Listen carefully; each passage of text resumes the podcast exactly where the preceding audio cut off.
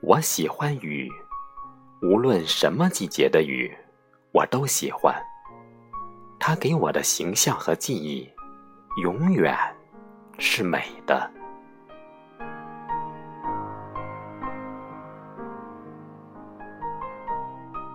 春天，树叶开始闪出黄青，花苞轻轻的在风中摆动，似乎还带着一种冬天的昏黄。可是，只要经过一场春雨的洗淋，那种颜色和神态是难以想象的。每一棵树仿佛都睁开特别明亮的眼睛，树枝的手臂也顿时柔软了，而那萌发的叶子，简直就起伏着一层绿莹莹的波浪。水珠子从花苞里滴下来，比少女的眼泪还娇媚。半空中似乎总挂着透明的水雾的丝帘，牵动着阳光的才冷静。这时，整个大地是美丽的，小草像复苏的蚯蚓一样翻动，发出一种春天才能听到的沙沙声。呼吸变得畅快，空气里像有无数芳甜的果子。在诱惑着鼻子和嘴唇。真的，只有这一场雨，才完全驱走了冬天，才使世界改变了姿容。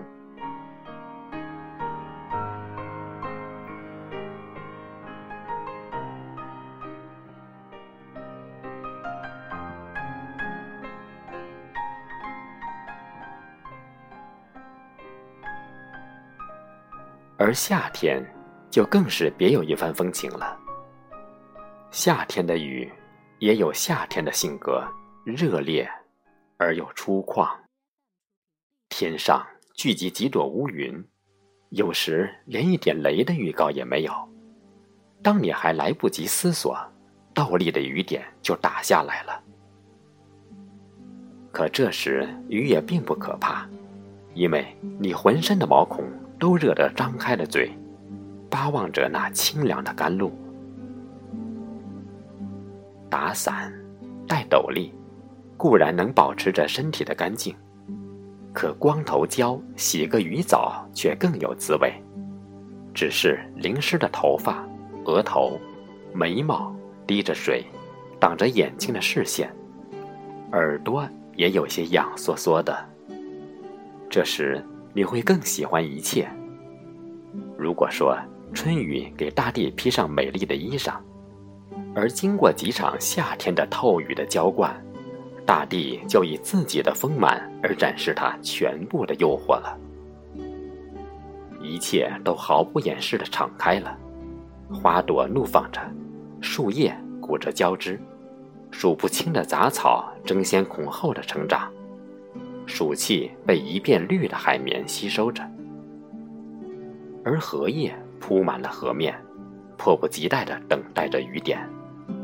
和远方的蝉声，近处的蛙鼓，一起奏起了夏天的雨的交响曲。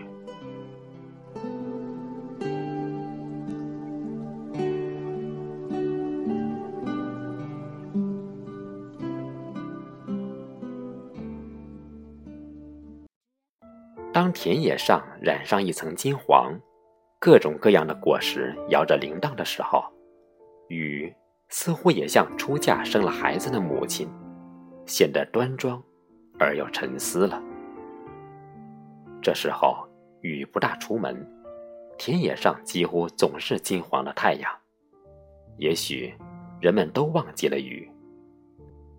成熟的庄稼地等待收割，金灿灿的种子。需要晒干，甚至红透了的山果也希望最后晒甜。忽然，在一个夜晚，窗玻璃上发出了响声，那是雨，是使人静谧、使人怀想、使人动情的秋雨呀。天空是暗的，但雨却闪着光；田野是静的，但雨在倾诉着。顿时，你会产生一脉悠远的情思。也许在人们劳累了一个春夏，在收获已经在大门口的时候，多么需要安静和沉思呀！雨变得更轻，也更深情了。水声在屋檐下，水花在窗玻璃上，会陪伴着你的夜梦。如果你怀着那种快乐感的话，那白天的秋雨。也不会使人厌烦，你只会感到高渺深远，并让凄冷的雨滴去纯净你的灵魂，而且一定会遥望到，在一场秋雨后，将出现一个更静美、开阔的大地。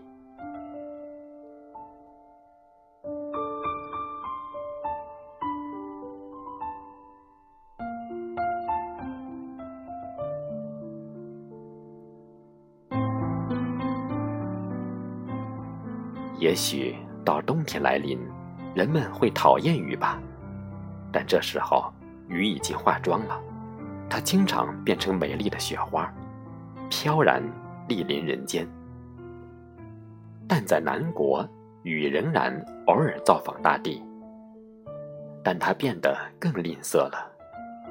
它既不倾盆漂泊，又不绵绵如丝，或淅淅沥沥。它显出一种自然平静，在冬日灰蒙蒙的天空中，雨变得透明，甚至有些干巴，几乎不像春夏秋那样富有色彩。但是在人们受够了冷冽的风的刺激，讨厌那干涩而苦的气息，当雨在头顶上飘落的时候，似乎又降临了一种特殊的温暖。仿佛从那湿润中又漾出花和树叶的气息，那种清冷是柔和的，没有北风那样咄咄逼人。远远地望过去，收割过的田野变得很亮，没有叶的枝干，淋着雨的草垛，对着瓷色的天空，像一幅干净利落的木刻。而近处池洼里的油菜，经着冬雨一洗。甚至忘记了严冬。忽然到了晚间，水银柱降下来，黎明提前敲着窗户。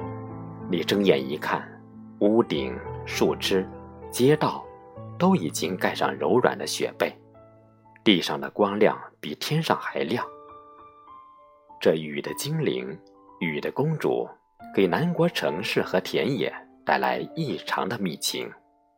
是他送给人们一年中最后的一份礼物。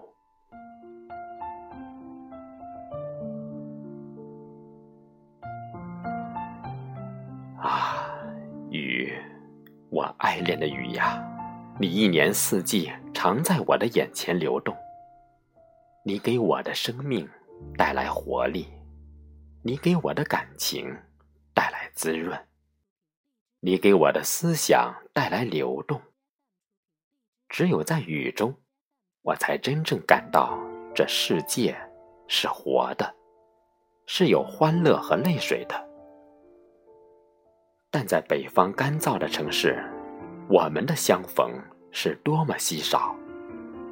只希望日益增多的绿色，能把你请回我们的生活之中。